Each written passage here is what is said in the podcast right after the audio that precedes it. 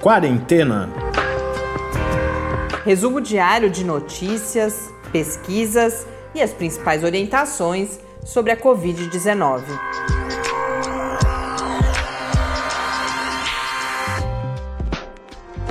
Quarentena, dia 101. Olá, bem-vindos ao nosso centésimo primeiro encontro nesta quarentena. Eu sou Mariana Petson. E eu sou Tarcio Fabrício. Recebemos mais várias mensagens muito carinhosas, nos cumprimentando pelo episódio número 100, várias delas dizendo-se que não sabiam se era algo a comemorar ou a lamentar, mas todas uh, nos agradecendo ou reconhecendo uma certa. como se nós fôssemos maratonistas, tá? Uhum. Eu, eu acho importante, quero agradecer antes de mais nada, como eu sempre digo, esse reconhecimento, esse carinho tem sido muito reconfortante para a gente, mas dizer também que a gente está aqui fazendo o nosso trabalho, cumprindo os nossos objetivos colocados no LAB, que é o Laboratório Aberto de Interatividade para a Disseminação do Conhecimento Científico e Tecnológico da, da UFSCar, da Universidade Federal de São Carlos. Podia ter que, um nome mais curtinho, né? Que tem esse compromisso com a disseminação do conhecimento científico e na pandemia nós não podíamos fazer diferente, além de colocar os recursos que nós temos, a experiência que a gente foi acumulando ao longo desses anos, a serviço de tentar contribuir um pouco com a circulação de informações de qualidade e, eventualmente, com isso, também para o enfrentamento da Covid-19. Foi interessante, várias pessoas a gente agradece essa preocupação também, preocupadas ou felizes, se dizendo felizes porque a gente vai aliviar um pouco as Aos nossas atividades nos finais de semana. Isso de fato tem pesado para a gente, mas é muito bom receber todo, todo esse retorno de vocês. Algumas pessoas que vivem sozinhas dizendo que o podcast se torna uma espécie de companhia, e eu falei para uma delas que é verdade quando, é, não sei você, Tarsi, mas eu sim me sinto menos. A solidão, mesmo estando aqui em dois, em quatro com os cachorros, é, eu acho que a solidão é um sentimento da pandemia, mesmo para quem não está sozinho de uhum. fato. É claro que, eventualmente, para quem está sozinho, isso às vezes pode se agravar um pouco e ter esse diálogo via podcast, para mim, faz eu me sentir uh, um pouco menos solitária, como se a gente tivesse, ou temos mesmo, essa rede de troca de informações e, por que não, de afetos também. Então, agradecer especificamente Tagino, Heloísa, Ana, que são amigos de longa data uhum. e que fizeram questão de se manifestar nesse momento, também a Flávia e a Luciana Fioroni, que são novas pessoas, novos contatos que a gente ganhou ao longo dessa pandemia. Então, um grande abraço para todos vocês. Os números de hoje são de 1.188.631 casos aqui no Brasil, com 53.830 mortes. Nas últimas 24 horas, portanto, um acréscimo de 1.185 mortes. No mundo, Ultrapassamos a marca agora dos 9 milhões de casos, tanto na contagem oficial da Organização Mundial da Saúde quanto no painel da John Hopkins. Na OMS são 9 milhões 129 mil 146 casos. Na John Hopkins, 9 milhões 343 mil 448 casos. Nós temos hoje uma entrevista muito especial com pesquisadores do CRID, que é o Centro de Pesquisa em doenças inflamatórias, é um dos centros de pesquisa, inovação e difusão apoiados pela Fundação de Amparo à Pesquisa do Estado de São Paulo.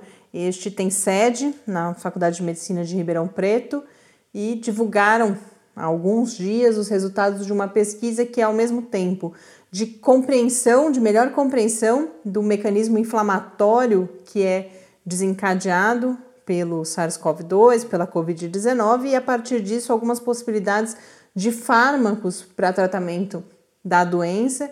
E nós conversamos para entender melhor isso com o professor Fernando de Queiroz Cunha, que é o coordenador, o diretor do CRID, e também com o Flávio Protássio Veras, que é pós-doutorando.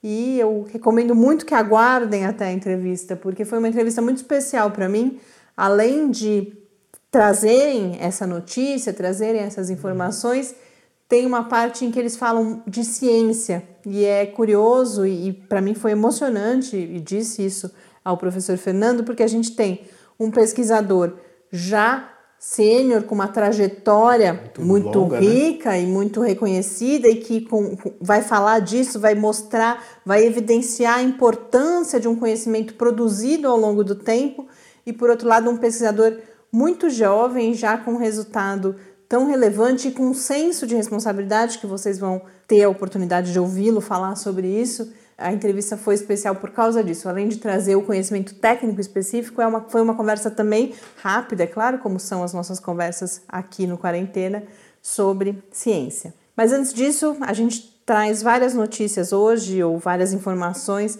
sobre o quadro da pandemia no Brasil, e especificamente no estado de São Paulo chama atenção, porque junto com esse quadro que a gente vai ver que continua sendo bastante preocupante, nós temos o anúncio de retomada das aulas em setembro no estado de São Paulo. Então, cada vez mais parece que a gente vive num, num universos né? paralelos. Mas vamos então às notícias que eu selecionei algumas justamente para mostrar é, é, esse, esse paradoxo. Então, a Folha de São Paulo, por exemplo, traz os números que mostram que o Brasil é líder em registros de casos novos desde o final de maio, desde o dia 31 de maio, então já há três semanas. O que isso significa?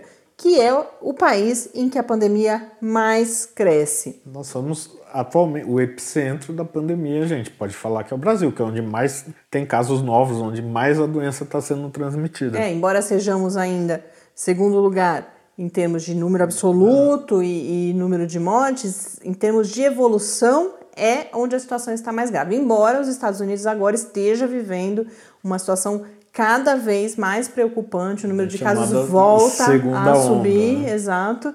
Então, são situações muito críticas. Que números são esses? A média de sete dias, que é calculada por uma agência europeia, que acompanha a situação em todos os países e faz esses cálculos, foram esses dados que foram noticiados pela Folha de São Paulo.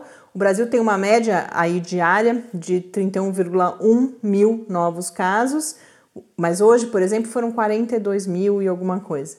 Nos Estados Unidos, esse número, neste momento, é de 28,3 mil, a média. Então, eles pegam sete dias, divide, soma, divide por sete, né? Mas esse número é referente à média para um dia.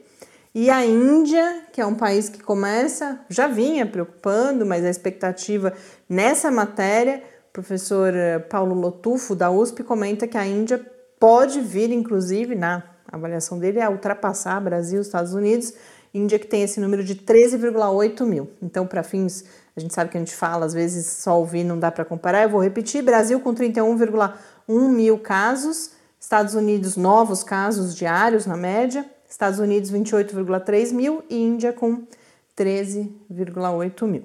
Um outro dado também na Folha é que nós temos nesse momento nove estados com mais de 80% de lotação nas suas UTIs. A gente chega a esse número a partir da inclusão de Minas Gerais. O Tarso vem comentando a situação crítica em Minas Gerais. É o país que é o país não é o estado que está em primeiro lugar em termos de ocupação, ou seja, que tem a, a porcentagem mais elevada, seguido de esses nove estados são então Minas Gerais, Roraima, Mato Grosso, Rio Grande do Norte, Pernambuco, Maranhão, Espírito Santo, Acre e Ceará.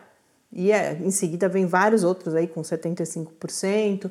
Então a gente percebe o impacto concreto dessa, desse crescimento da pandemia. E depois, daqui a pouco, a gente fala um outro dado que nos, mais uma vez, ilumina a importância da, da subnotificação no Brasil. Mas antes disso, eu quero fazer uma pausa nesse desenho do cenário brasileiro, porque, como eu falei de UTIs, a minha conversa hoje com o professor Bernardino foi sobre os leitos hospitalares na Covid-19, a partir de duas campanhas que hoje em dia estão juntas, que são a Vidas Iguais e Leitos para Todos, que pedem uma regulação dos leitos para a Covid-19 que integre os sistemas público e privado.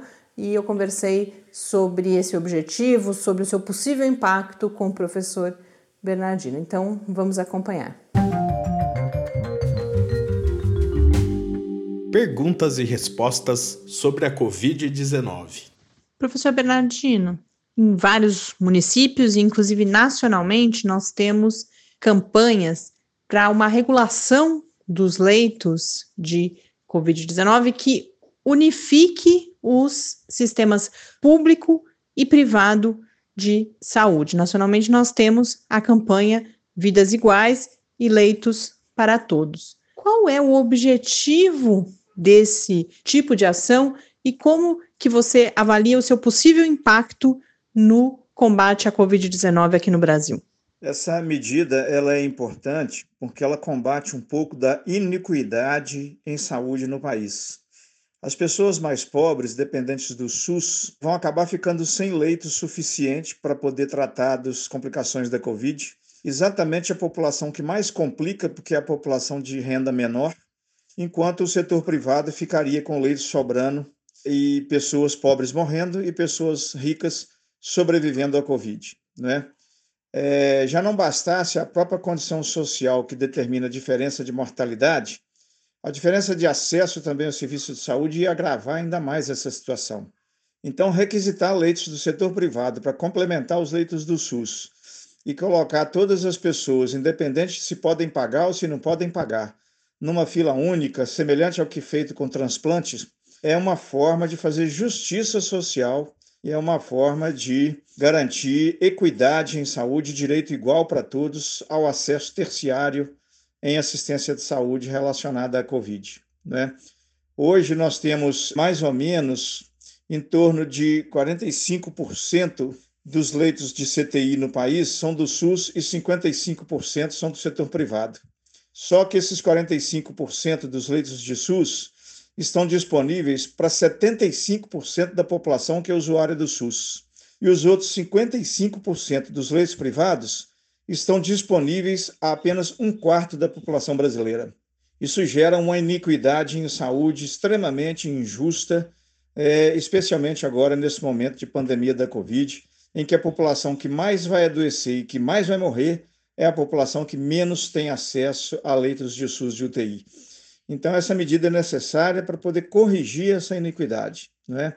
porque senão nós vamos ter pessoas pobres morrendo de Covid porque não tem CTI e pessoas ricas ocupando vagas ociosas de CTI para cirurgia estética, por exemplo. Não é? Os dois têm o direito, mas nessa situação pandêmica agora, nós temos que privilegiar aquilo que é mais importante, que é a vida das pessoas. Então, esse movimento faz sentido. Existe uma recomendação, inclusive, do Conselho Nacional de Saúde em relação a isso, não é? é? E, na verdade, talvez nós precisássemos fazer isso não só com leitos de UTI, mas com todo o sistema de saúde. Né? Na verdade, hoje nós não temos um sistema único de saúde. O SUS, Sistema Único de Saúde no Brasil, não é sistema único. Ele convive com o sistema privado, com o sistema suplementar, e que foi um defeito é, colocado na Constituição de 1988 por pressão do Centrão na época, que era uma ala de direita, que era radicalmente contra a saúde pública no país e que teve então que fazer uma negociação e aceitar a convivência do Sistema Único de Saúde com o setor privado. E, infelizmente, hoje, o que, que a gente vê? O sistema privado ainda capta muito recurso do sistema público, até porque o sistema público compra muita coisa do setor privado.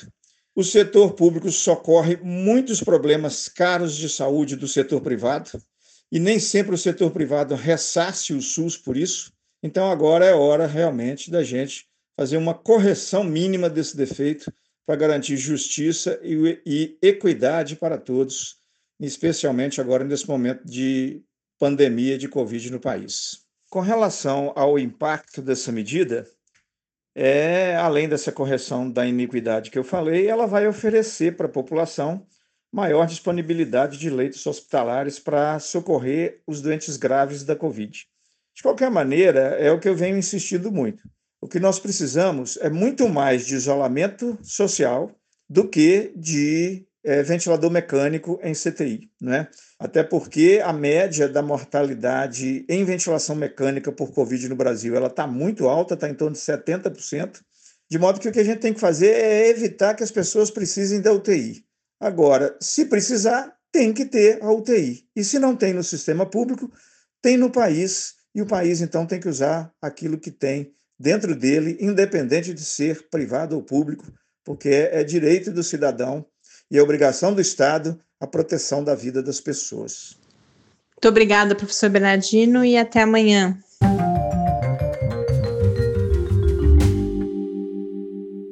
De volta aqui no quarentena e na construção do cenário da pandemia do Brasil, no Brasil que vínhamos fazendo. Hoje a gente teve a divulgação, a primeira divulgação de resultados da PNAD Covid-19, que é a pesquisa domiciliar realizada pelo IBGE. A gente lá atrás, quando eles iam começar a fazer, a gente falou sobre ela. E hoje foi uh, divulgada e uma matéria destacou que apenas no mês de maio, mais de 4 milhões de brasileiros relataram sintomas conjugados, ou seja, mais de um sintoma associados à Covid-19. Então, só lembrando, inicialmente eu falei que são 1.188.631 casos confirmados de Covid-19 no Brasil. E a gente tem 4 milhões de pessoas, ou seja, quase quatro vezes mais, ou quatro vezes mais, porque o número é, vai é acima de 4 milhões, relatando sintomas conjugados. Isso significa que elas tiveram Covid ou que elas têm? Não, de Nem forma todas. alguma. Mas é claro que Mas boa é, parte delas, é, né, é um sintoma importante. Então, que números são esses? A gente tem 24 milhões de pessoas relatando algum sintoma, mas algum sintoma é tossir, tive febre, então aí pode ser realmente uma série de outros quadros, não só gripais, alérgicos, e esclarecendo que isso é a declaração que a pessoa dá por telefone. 3,8 milhões relataram perda de cheiro ou sabor, que aí é um sintoma bastante específico, mas mais uma vez, a gente sabe que as pessoas, não necessariamente o que ela disse de fato aconteceu, mas é um número muito alto, são 3,8 milhões de pessoas dizendo em maio que tiveram perda de cheiro ou sabor. Um milhão relatou de forma associada, ou seja, acontecendo ao mesmo tempo, tosse, febre e dificuldade para respirar. E 991 mil é o número de pessoas que relataram de forma também conjugada tosse, febre e dor no peito. Essa pesquisa foi realizada junto a 193,6 mil domicílios em 3.364 cidades brasileiras. Então, mais um indicador de possível, provável, muito provável alta subnotificação de casos de Covid-19 em todo o Brasil. E aqui no estado de São Paulo, onde foi anunciada essa retomada de aulas em São Paulo, né, que eu comento em detalhes daqui a pouco, nós tivemos hoje o segundo maior número de novos casos em 24 horas. Foram 9.347 novos casos no estado de São Paulo apenas nessa quarta-feira. O segundo dia com maior número de casos, se eu não me engano, teve 19 mil, mas obviamente por um problema de sistema que deu acúmulo. Então, muito provavelmente chegamos ao número mais alto hoje, no mesmo dia em que o governo do estado anuncia uma retomada das aulas. Mas antes de eu falar da retomada, então, uma informação meio que anedótica, mas que ilustra essa, esse cenário realmente caótico que a gente vive aqui, que é o que está acontecendo em Blumenau nesse momento. É, após dois meses de, de reabertura do comércio de Blumenau, os casos de Covid-19 dispararam. Blumenau, só para lembrar, é a cidade onde teve a cena da reabertura do shopping center com uma multidão de pessoas entrando no shopping.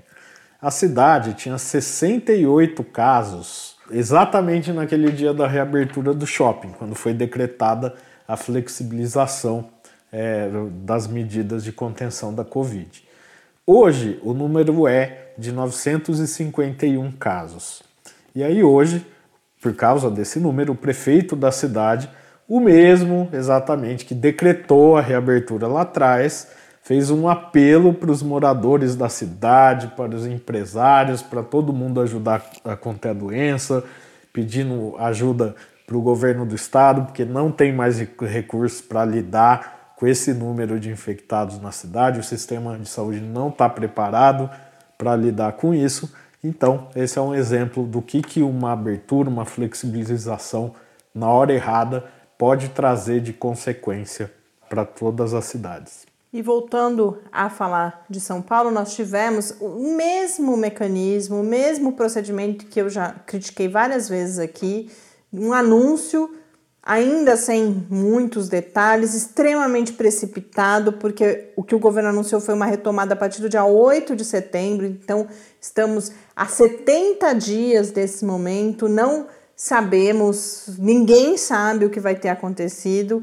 Muito provavelmente não estaremos numa situação como a de outros países que começaram a retomar as suas atividades escolares, muitos deles com necessidade depois de, de voltar de novo, né? atrás. Né? Então, o que importa nisso tudo é principalmente a mensagem equivocada de que está tudo bem ou de que há algum controle da pandemia no país nesse momento. O que foi anunciado é que essa reabertura acontecerá se todas as regiões do estado estiverem há 28 dias na fase amarela, nenhuma delas está na fase amarela neste momento, as que estiveram voltaram em uma semana, né, no, no tempo mínimo para reavaliação, já voltaram ou para a fase laranja ou até mesmo para a fase vermelha e há esse anúncio então de uma retomada no ensino público e também nas escolas privadas em três etapas.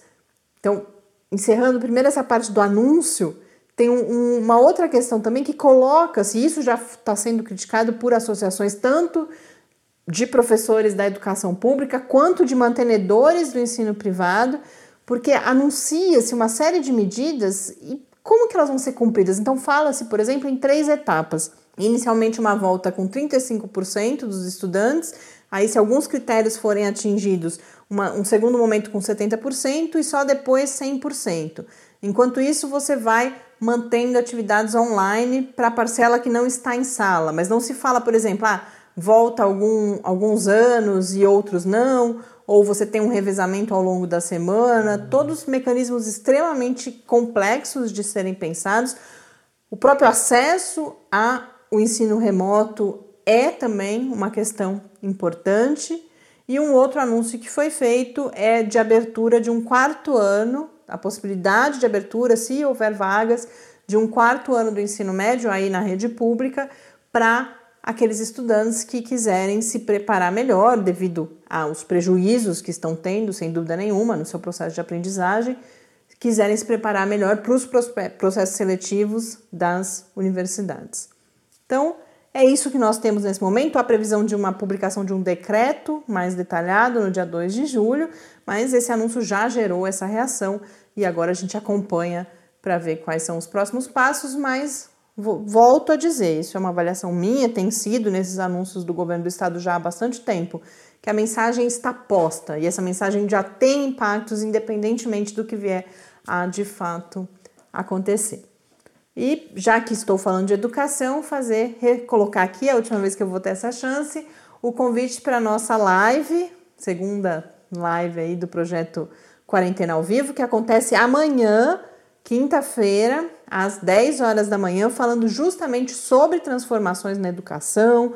A ideia é conversar não só sobre os impactos que nós estamos de fato vendo e teremos por causa da pandemia, mas como diferentes concepções, diferentes formas de entender os, o que é educação, os objetivos do processo de formação podem levar a diferentes reflexões sobre o que está acontecendo, inclusive sobre propostas diferentes de solução para os problemas derivados desses impactos. Eu converso sobre isso com o professor Antônio Zuin, que é aqui da Universidade Federal de São Carlos, que trabalha com a questão das tecnologias, mas numa perspectiva crítica de entender qual é o impacto dessas tecnologias, inclusive, por exemplo, de educação à distância, e com o professor Erasto Fortes, que é professor aposentado da Universidade de Brasília, integrou o Conselho Nacional de Educação. Então, repetindo, amanhã, 10 horas da manhã, nos canais do Lab, no Facebook, na página do Lab UFSCar e no canal do YouTube, que é o Clique Ciência. E falando de educação também, fica um exemplo que é um exemplo diferente do que a gente vê aqui no Brasil com toda essa confusão, etc. do, de quem devia estar tá liderando, né? Das, das, dos líderes que a gente tem aqui no país. E o que, do que se trata essa história? É que o presidente de Portugal deu uma videoaula sobre a Covid-19 para os estudantes do ensino fundamental do país.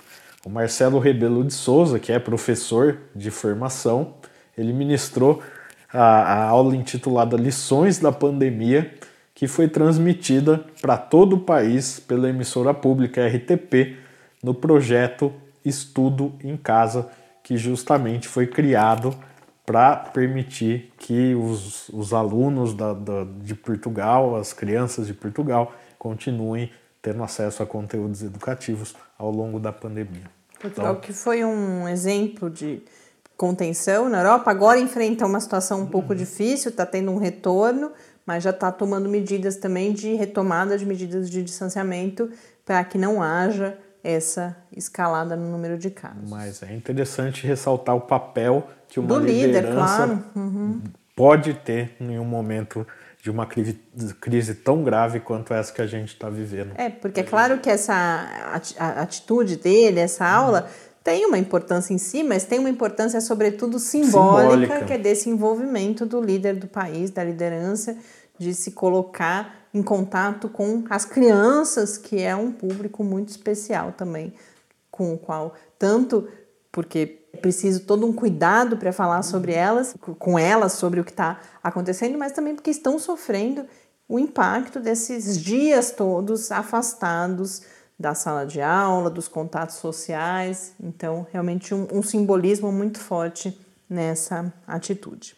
Vamos agora então à entrevista que eu anunciei antes com os pesquisadores do Centro de Pesquisa em Doenças Inflamatórias, o CRID, que tem sede na Faculdade de Medicina de Ribeirão Preto. Eles me contaram durante a entrevista que eles têm, nesse momento, 42 ou 52, não lembro exatamente agora, pesquisadores de diferentes áreas do conhecimento, na área da saúde, claro, envolvidos com pesquisas relativas a o enfrentamento da Covid-19, a produção de conhecimento, a compreensão da doença e aquele o estudo sobre o qual a gente fala hoje foi um que levou à compreensão do mecanismo inflamatório envolvido. A sua o que eles viram é que é o mesmo mecanismo envolvido na sepse, que é algo já bastante conhecido, a gente costuma chamar de infecção generalizada. Uhum e eles têm um conhecimento, justamente, eles vêm estudando a sepsis, especialmente o professor Fernando de Queiroz Cunha, que é o diretor do CRID, do Centro de Pesquisa. Então, agora, constatando esse mecanismo similar, eles podem inclusive colocar a serviço de buscar um fármaco, dentre outros desdobramentos dessa pesquisa. Estratégias, né, protocolos de como tratar essa, essa síndrome né, inflamatória. E um aspecto interessante que ele coloca é que, da mesma forma que agora eles colocam o conhecimento sobre sepse que eles têm a serviço da busca de conhecimento sobre a Covid-19, o que eles estiverem produzindo durante a pandemia depois também vai servir para tentar. A, a sepse, que embora seja muito conhecida, é um uhum. problema seríssimo, né? Tive a oportunidade, como eu falei inicialmente, de conversar com o professor Fernando e também com o Flávio Protásio Veras, que é um jovem pesquisador, pós-doutorando no centro, sobre ciência. Então, vou parar eu de falar agora e vamos conferir o que nos disseram o professor Fernando e o Flávio. Professor Fernando, Flávio, agradeço muito vocês terem reservado esse tempo para conversar conosco aqui no Quarentena e poder apresentar e esclarecer os estudos que vocês estão realizando. Para a gente começar, eu queria entender, professor, uh, vocês vão identificar uma resposta inflamatória que é similar na sepse, que é um, algo já mais conhecido, e agora na infecção por SARS-CoV-2, que é essa novidade. Que similaridade é essa? Que mecanismo é esse que vocês identificaram na pesquisa realizada? Bom, para entender essa similaridade e entender como se pode duas doenças totalmente diferentes, uma causada por bactéria e outra causada por vírus, ter uma partes que são muito similares. Para isso, você tem que entender um pouco como é que o nosso organismo combate as infecções ou as doenças. Um dos componentes que o organismo usa para combater os micro-organismos é desencadeando um processo inflamatório. O que, que é isso? As nossas células de defesa elas estão dentro dos vasos sanguíneos, circulando. Algumas estão fora dos vasos, mas assim, a maioria deles estão dentro dos vasos sanguíneos. Quando o tecido encontra algo estranho, que pode ser, por exemplo, uma bactéria ou um vírus, é, ele recruta essas células que estão no, no tecido, que são conseguidas, podemos chamar células sentinelas, que reconhecem o estranho, elas recrutam os leucócitos da, dos vasos para aquele local. Ou seja, é como se nós estamos chamando os combatentes para chegar no local e combater aquele microorganismo. Isso pode ser uma bactéria, pode ser um vírus, etc, etc. Obviamente que essas células reconhecem utilizando as estruturas que estão presentes nos microorganismos. Então, ou seja, os mecanismos de reconhecimento quando nós temos uma infecção bacteriana ou infecção viral são diferentes. Mas a partir de um certo momento, ele recruta os leucócitos. Então, esses leucócitos, e nós vamos falar hoje, principalmente dos neutrófilos, que são os primeiros que chegam, e chegam em enorme número, eles chegam e seriam os primeiros combatentes contra aquele microorganismo. E ele, o que, que ele faz? Ele fagocita, e dentro desses neutrófilos é, existe mecanismos para matar vários deles. Entre eles tem, por exemplo, radicais livres, tem enzimas é, tóxicas, e recentemente se demonstrou que existe uma rede. É muito interessante isso. É como se o neutrófilo tivesse tantos micro-organismos em torno dele que fala, vamos, vamos prendê-los todos aqui. Aí ele joga essa rede, que nós chamamos de net, que é net, rede em inglês é net, então é uma rede liberada pelos neutrófilos, aí net, é neutrofil extravascular trap, que são as, as, essas redes. O que, que acontece? Essas redes, elas seguram os micro-organismos, como os pescadores fazem no mar ou nos rios, prendem os peixes ali. Só que, diferente da rede do rio, estas redes são tóxicas para os micro-organismos. O que, que é as redes? É o DNA das, dos, dos eutrófitos, então parte do DNA descondensa, porque o DNA está bem condensadinho no núcleo da célula. Ele descondensa, porque para isto tem uns mecanismos moleculares importantes, que é a ativação de uma enzima chamada PAD. Essa, isso é importante para nós entendermos lá na frente. Essa enzima desenrola o DNA. Ao mesmo tempo, enzimas citosólicas, que são tóxicas para os micro-organismos, prendem nessa rede, então como se fosse uma rede decorada, com, cheia de enzimas que são tóxicas, estona também, que é tóxica. Aí o neutrófilo joga essa rede, prende os micro-organismos lá, e esses micro-organismos são, morrem por contato com essas redes. Então, os neutrófilos matam as bactérias mesmo antes de fagocitar através dessas redes. Só que é fácil você entender. Matou o microorganismo. Só que ela é tóxica para o microorganismo, mas também é tóxica para o nosso organismo. Ele, as células do organismo também começam a morrer no contato com estes, com essas redes. Ora, quanto mais NET se libera, mais eficiente para matar o microorganismo, mas também é muito, as lesões que acontecem são maiores traz aquela velho ditado popular que não existe almoço de graça. Ou seja, você está controlando a infecção, mas está lesando os tecidos também.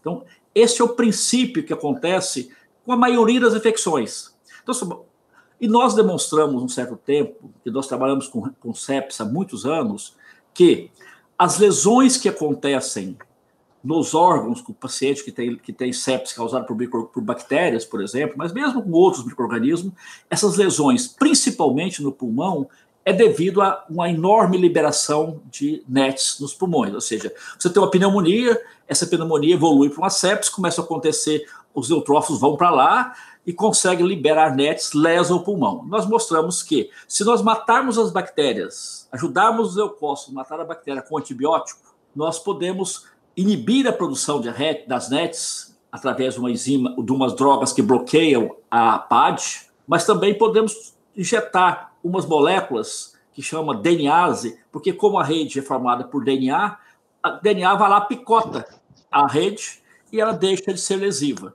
Então funciona muito bem na sepsis bacteriana quando se associa o antibiótico que mata a bactéria e o inibidor da NET ou da síntese de NET ou a DNase que picota a net e protege o tecido. Então, nós mostramos muito bem. Quando apareceu a pandemia, nós começamos a olhar a literatura e vimos, gente, tem muitas coisas semelhantes à sepsis. Por exemplo, aumento da produção de mediadores inflamatórios sistêmicos. O termo é até o mesmo, que a gente chama aí de uma, é uma tempestade de citocinas.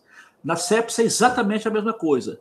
As lesões pulmonares que apareceram descritas pelos patologistas ainda na, na China Falou, puxa vida, então nós temos uma resposta inflamatória semelhante ao que tem sepsis e tem lesões em órgãos semelhante ao que estamos na sepsis.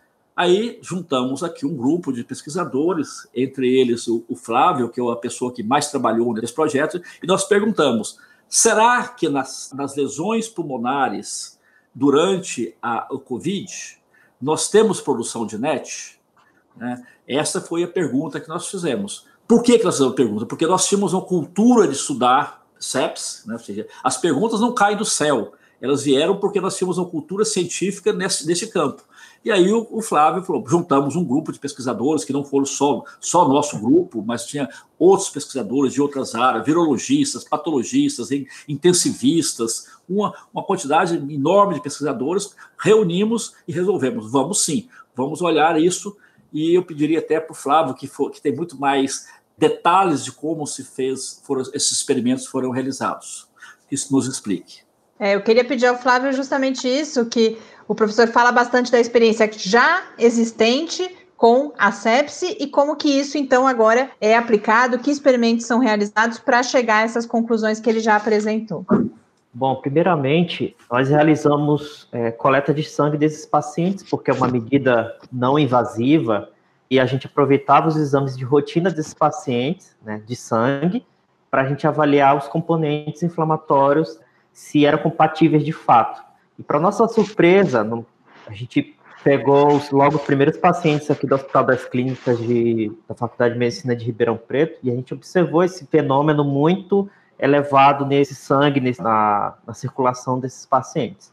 E aí, como o professor Fernando comentou, a gente foi em busca de um estudo mais aprofundado. Então, nós conseguimos é, amostras dos locais da lesão, juntamente com os patologistas, exemplo, fragmentos de pulmão de, de autópsia desses pacientes que foram acometidos, que, que vieram a óbito, e nós observamos esse fenômeno lá, totalmente semelhante a sepsis. Então, a gente fez uma caracterização molecular, utilizando microscópio de alta resolução para observar essa, essa formação dessas redes, das nets, tanto no sangue, tanto no, no pulmão desses pacientes, como no local, e outros locais de lesão acometidos.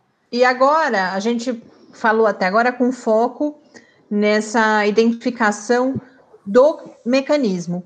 Quais são agora esse conhecimento já produzido, vocês já tendo identificado que o mecanismo é o mesmo, a presença das NETs, e aí o que vocês já sabem, por exemplo, sobre as enzimas que evitam essa toxicidade, Quais são as implicações disso agora, professor Fernando, para possibilidades de tratamento da Covid-19 pelo reposicionamento de fármacos? É, essa pergunta é muito importante. Eu vou voltar um pouquinho o que o Flávio comentou, porque para nós podermos entender o, a possibilidade de tratamento. Nós não sabemos por quê, mas se nós colhermos o sangue desses pacientes, nós encontramos a quantidade X de NET. Ou seja, está mostrando que a NET está sendo produzida sistemicamente em todos os lugares, porque está no sangue já.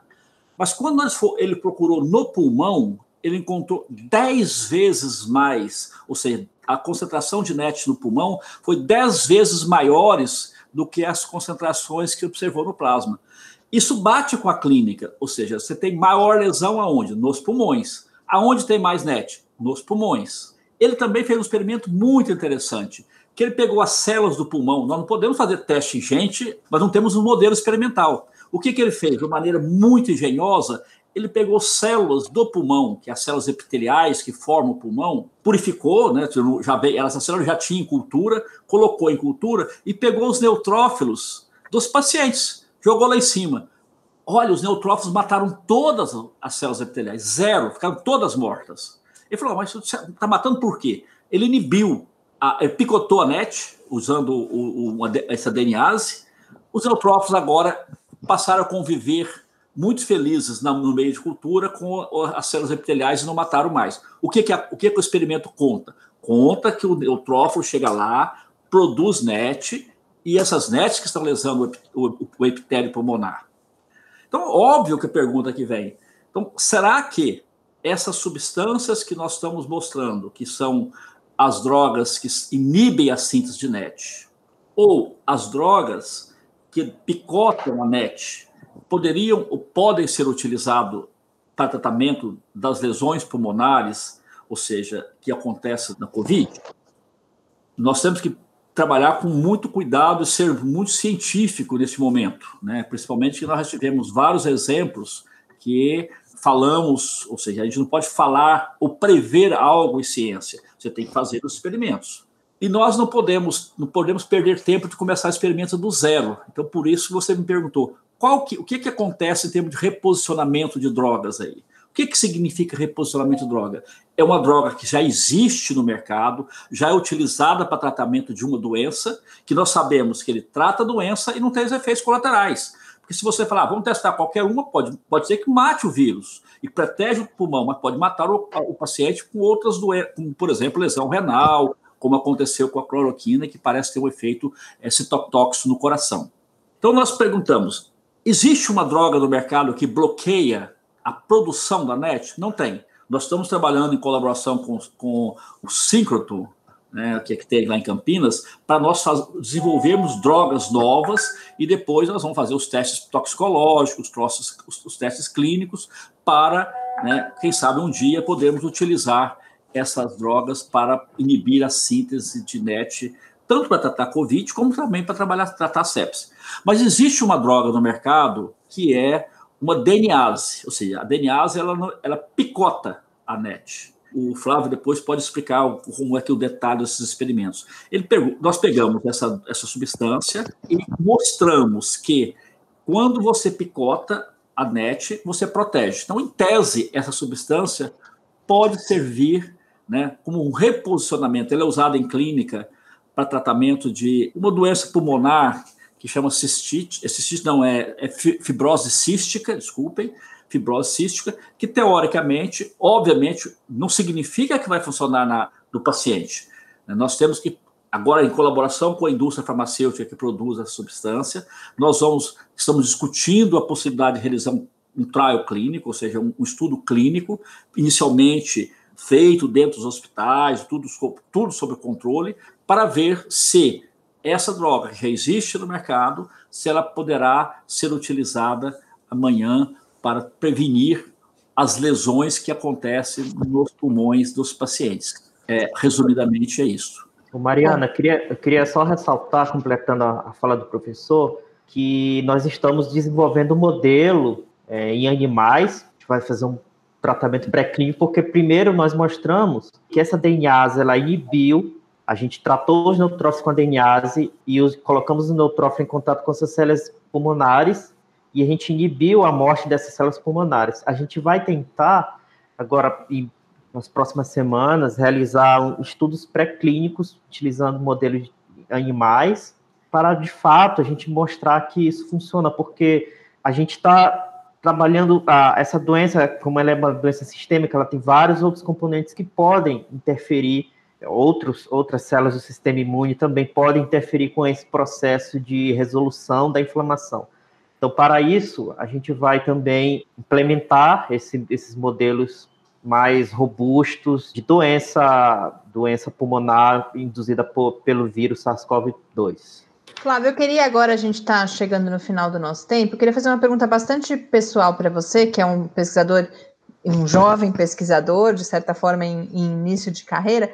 Como que, quando você chega a esses resultados e agora você continua trabalhando nisso e tem essa possibilidade de contribuir no contexto dessa pandemia que a gente está vivendo, como que você se sente em relação a isso? Como que você recebeu essa possibilidade de realizar esse trabalho nesse momento, quando você viu que vocês tinham chegado a esses resultados, e agora a possibilidade de continuar nessas etapas que vocês estão me descrevendo?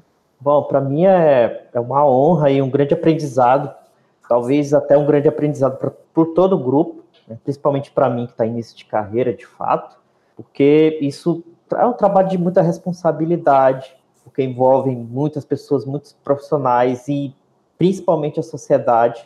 no qual a gente trabalha para a sociedade, né, tentando descobrir algum, de alguma forma, contribuir para a resolução desse problema. E para mim é, um, é uma responsabilidade também que eu tomo isso para mim, né, de não de tentar fazer perguntas simples, de tentar é, responder de formas mais, mais claras possíveis e de uma forma muito rápida, que não é fácil.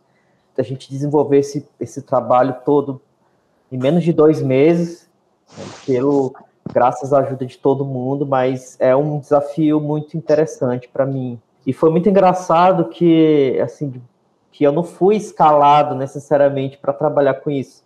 Isso foi baseado em curiosidades minhas em relação a, a todo o nosso linha de pesquisa de sepsi, de, de NETs, que estava desenvolvendo basicamente outra, em outro tipo de doença. Então a gente foi conversando, foi se alinhando e quando viu a gente já estava junto trabalhando nisso. É, isso foi, foi bem interessante, a forma como eu consegui coordenar, liderar essa parte experimental desse projeto.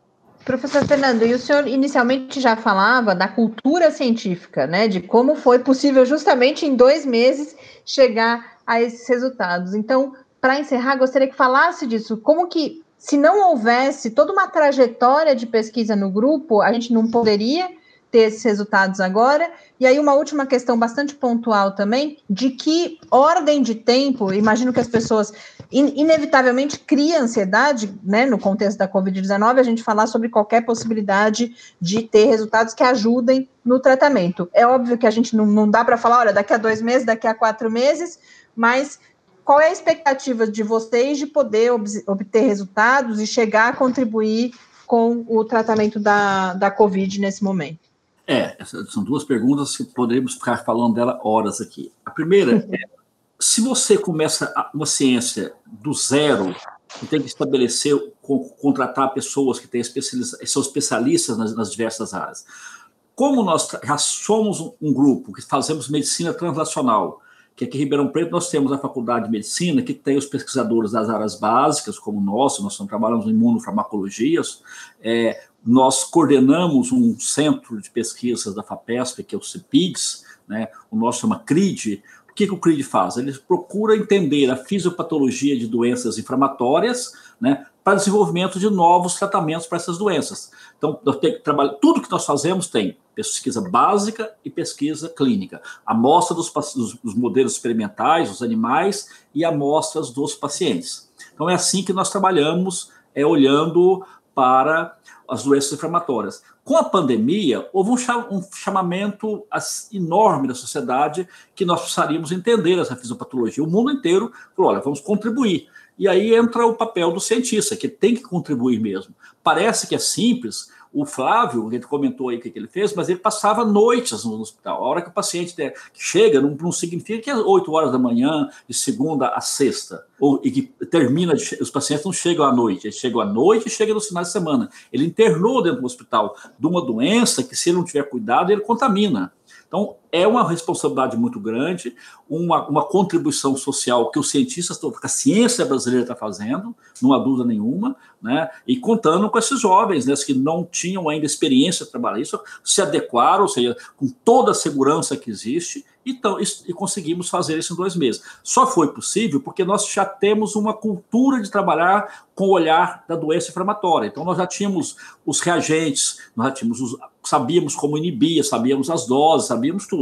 Então, isso contribuiu muito e permitiu que nós fizéssemos o, o arcabouço acadêmico, científico, para sugerir que a inibição das NETs possam vir a contribuir para impedir as lesões pulmonares. Agora, sua, respondendo especificamente à sua segunda questão, é, não depende tanto da gente, depende de que a indústria farmacêutica evolua essas conversas, né? Nós encontramos a, a, a, parte clínica, os pacientes que são indicados para esse tratamento, adequar é, as doses, ou seja, tem um período de tempo aí que não é menor do que seis meses, mas ou até, até pode antecipar um pouco. Mas depois que nós chegarmos a um acordo de começar o trial clínico, eu imagino que uns dois, três meses nós teríamos uma quantidade de pacientes suficientemente é, significativa para nós informarmos. Sim, o, essa substância, essa DNase, poderá ser utilizado. Isso no, no, no ensaio inicial, né? Obviamente, depois nós vamos fazer um ensaio com um, um N muito maior, né, envolvendo pacientes em difer diferentes centros e possivelmente até diferentes países, como nós estamos vendo aí, né? Todo toda semana, todo mês aparece novas potenciais substâncias ou no novas potenciais drogas ou medicamentos para tratamento da Covid. O nosso vai no mesmo sentido. E nós temos muita confiança que realmente os inibidores de NET terão um importante papel na proteção das lesões de tecido não só na Covid. Vai nos colaborar, veja bem, uma coisa ajuda a outra. Aqui nós vamos ajudar, a, o conhecimento em CEPS nos ajudou a fazer os experimentos de Covid. Se nós fizermos o trial clínico e, e provarmos que funciona muito bem na Covid, será também muito importante para tratar a sepsis, que é uma doença extremamente grave. Né? Nós não temos nenhum novo medicamento nos últimos 40 anos, ou seja, é as, as diferentes áreas do conhecimento fazendo uma sobreposição e que permite que elas é, evoluam de maneira harmônica. Professor Fernando, Flávio, parabéns pelo trabalho e eu agradeço muito a oportunidade de compartilhar com os ouvintes do Quarentena esse conhecimento e pessoalmente foi um prazer conversar com vocês hoje também. Muito obrigada. Para nós também é um prazer grande e, na realidade, uma obrigação nossa prestar conta à sociedade apresentando os resultados que nós fizemos aqui na Faculdade de Medicina de Ribeirão Preto.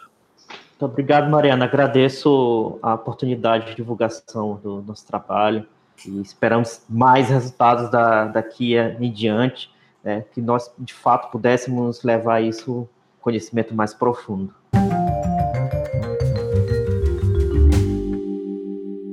Nós ouvimos as contribuições do professor Fernando de Queiroz Cunha e do Flávio Protássio Veras, que é pós-doutorando no CRID, que é o Centro de Pesquisa em Doenças Inflamatórias. Uma entrevista de fato muito especial aqui nessa trajetória do quarentena. E para a gente encerrar o programa de hoje, registrar que a vacina produzida pela Universidade de Oxford, que tem o teste previsto para acontecer aqui no Brasil, já começou a ser aplicada. A Unifesp, que é a Universidade Federal de São Paulo, responsável pelo estudo aqui no Brasil, anunciou isso hoje. No estado de São Paulo, os voluntários serão principalmente profissionais de saúde na linha de frente e, mais especificamente, aqueles que trabalham no Hospital São Paulo, uhum. que é o hospital da Unifesp, e a gente tem a previsão de aplicação também no Rio de Janeiro. Aqui para o Brasil, esse estudo envolve 7 mil voluntários, entre pessoas que receberão a vacina e pessoas que receberão o placebo. Mas a gente teve hoje uma outra notícia relacionada, que foi o início dos testes na África do Sul. A África do Sul se junta ao Brasil, ao Reino Unido, que é o país de origem e onde também está sendo realizado um estudo, numa primeira fase com 4 mil pessoas, depois mais 10 mil, então 7 mil no Brasil, 14 mil no total no Reino Unido. Também nos Estados Unidos ela está sendo testada em 10 mil pessoas e agora a África do Sul também passa a fazer parte desse conjunto de países com 2 mil voluntários, sendo 50 deles com HIV. Então tem uma população específica pensada também, porque quando a gente faz esses testes com, a, com as vacinas, as amostras são pensadas de acordo com diferentes características populacionais. Então você tem divisão, por exemplo, por faixa etária, é uma muito importante. Às vezes você consegue chegar ao número que conclui, bom, para essa faixa etária ela é segura e ela é eficaz, então a gente já pode aplicar, mas você tem que ficar esperando para conseguir esse dado para outras faixas etárias. E no caso da África do Sul, eles vão fazer esse estudo específico também para pessoas com HIV. Então, a partir já sabemos que já está circulando, a gente espera que rapidamente, que não é tão rápido assim, a gente sabe que demora um pouco, mas que seja no menor tempo possível e que a gente possa, é claro, chegar a resultados positivos. Com isso, a gente encerra então esse primeiro dos 100 dos próximos, próximos 100. dos próximos 100 episódios. Um abraço para vocês, até amanhã e espero vê-los, encontrá-los na nossa live. Até amanhã, fique em casa. Quarentena é uma realização do Laboratório Aberto de Interatividade para Disseminação do Conhecimento Científico e Tecnológico da Universidade Federal de São Carlos, o LAB da UFSCar, do Centro de Desenvolvimento de Materiais Funcionais, CDMF, e do Centro de Inovação em Novas Energias, o CINE. Pauta, produção e apresentação: Mariana Pezzo e Tárcio Fabrício. Arte e design de Henrique Mateus. Desenvolvimento web, Eduardo Martins. Edição de áudio, Lucas Stefanuto. Apoio Fundação de Amparo à Pesquisa do Estado de São Paulo.